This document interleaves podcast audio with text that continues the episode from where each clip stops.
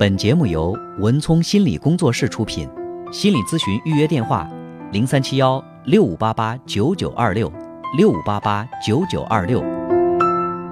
喂，你好。喂，哎，你好。啊，你好，你好，文聪老师。嗯，你好。啊，你好。啊，我问你个事啊。嗯。因为我那个孩子是老三，嗯老三呢，他结婚结有两三年，嗯就自动离婚了。嗯他离婚了以后，我们才知道啊。你说这个事儿怪不怪？有什么怪的？那就是说，不知道就离婚了。嗯他他的理由是，他的他的那个，他们两个都是个性强嘛。嗯哎，这这这这这这这这孩儿这孩子，他他也他也打他了两回，就是这意思。谁打谁了两回？他打他老婆了，嗯哎，这我们回来，我听说以后，我们我们我们是在农村，他回来听说以后，我我也揍他一顿。嗯这这是一个。现在离婚了，有半年了，嗯半年了，还有一个男孩，这个男孩今年才三十岁了。我的意思就是，孩想法叫他从复婚，不能让把这孩子这个这个抛弃了。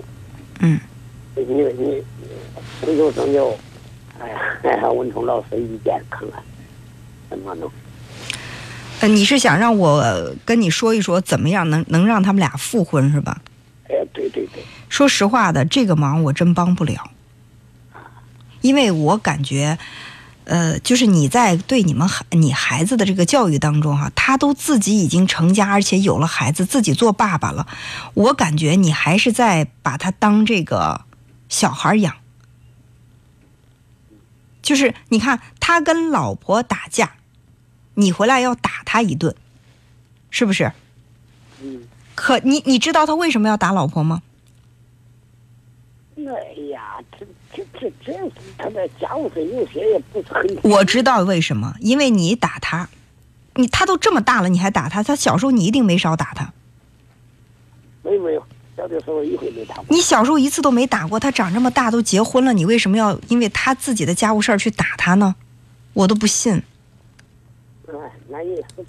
如果说你小的时候从来没打过他，他长到这么大，他自己都当爹了，我觉得你打他的这个手是伸不出来的，没有这个习惯。嗯，啊，有有时候是生气啊。这这对，这才是实话，肯定你小时候打他，对不对？所以说，因为你打他，他知道哦，我用武力可以解决问题，我不听话，说我爸收收拾我一通，然后我我就听话了。那等他面对问题的时候，他的想法就是，老婆不听我的，我打他一顿，他就听我的，因为我爸当时就这么教育我的。啊，那你说 所以说，你看到现在了，他都已经这么这么大了，你还你还打他？他现在为什么偷偷的离婚？离婚都不告诉你呢？是因为他害怕你打他，啊，对吧？那那要按你讲的，那就是说吃不下父子锅。嗯、那我我觉得这个话，我并没有说去怪怪罪你的意思，我只是觉得你的这个教育方式有问题，对对吧？就是说，因为到了这个年龄了，你想想，一个大男人被自己的爹修理一顿，那也是很伤自尊的事儿。打孩子这样的行为，顶多发生在孩子小的时候，小孩童年时期。他到了上上初中、高中到青年的时候，你都不应该去再打他了。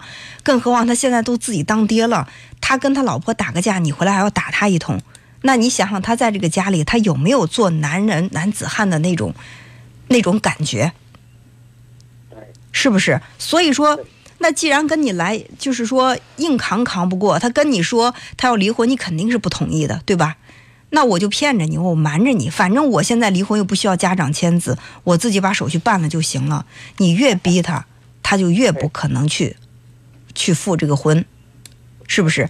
更何况，就算是你有你有非常好的一个意愿，想着，哎呀，我我想，呃，就是让他们复婚，但是你知道你这个儿媳妇儿还愿意复婚吗？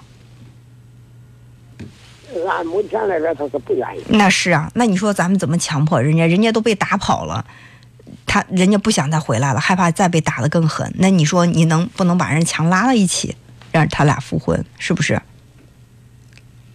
他他原来我跟你讲，他原来是原来也说过离婚这回事啊。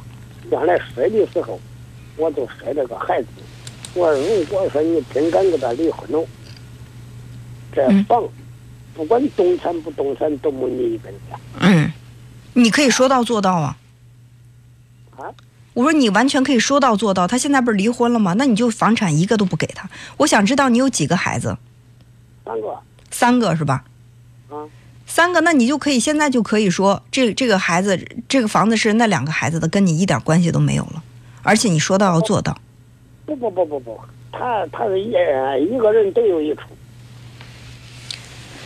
一个人都有一处房子，而且你说的是谁离婚谁就没房产了，是吧？啊，我说你你你要离婚了，不管是我不是，我想问一下哈、就是你这个话说的到底是能说到做到，还是只是想吓唬吓唬他？啊不不不做到了说到做到，那你就不给他房子就行了吗？啊，不给啥都不给。对，那就可以做到我什么都不给，那就行了。至于说他离婚不离婚这个事儿，我们也真没有办法去干涉太多，是不是？你想想，就算他想复婚，人家对方的女方不复婚，他能有什么办法呢？是不是？一点办法都没有。所以我我觉得现在呢，就是不管你的儿子是复婚也好，或者是不复婚，或者说他再找也好，就是你这个当爹的，确实给孩子也操心不少。我我这一听，给三个孩子一人都都分一套房产，证明你也真是为这个家、为这个孩子这一这一辈子也是在操劳。但是在这个时候，让孩子独立是最好的，不能再把他们当小孩儿，不高兴我就连你一顿，那种教育方式不恰当，而且孩子也永远长不大。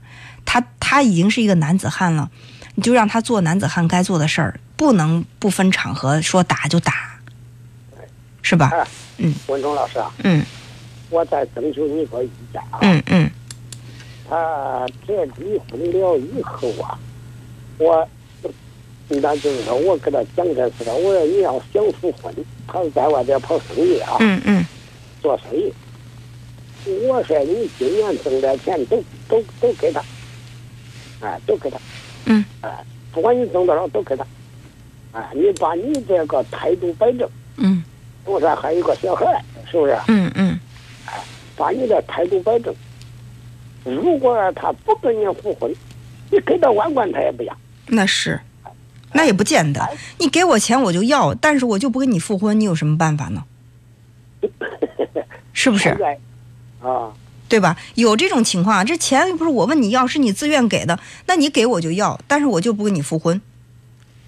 当然，也有一些人确实境界很高，我不跟你复婚，我就不要你的钱；我要了你的钱，我就一定会跟你复婚。但也不见得所有的人都这样。那也可能他就想，那你既然挣的钱给我，我也跟你在一起生活几年，我也给你生孩子了，咱俩也一场夫妻。你既然给我这个钱，我也就不推辞了。但是想复婚没门儿，那不是你更生气吗？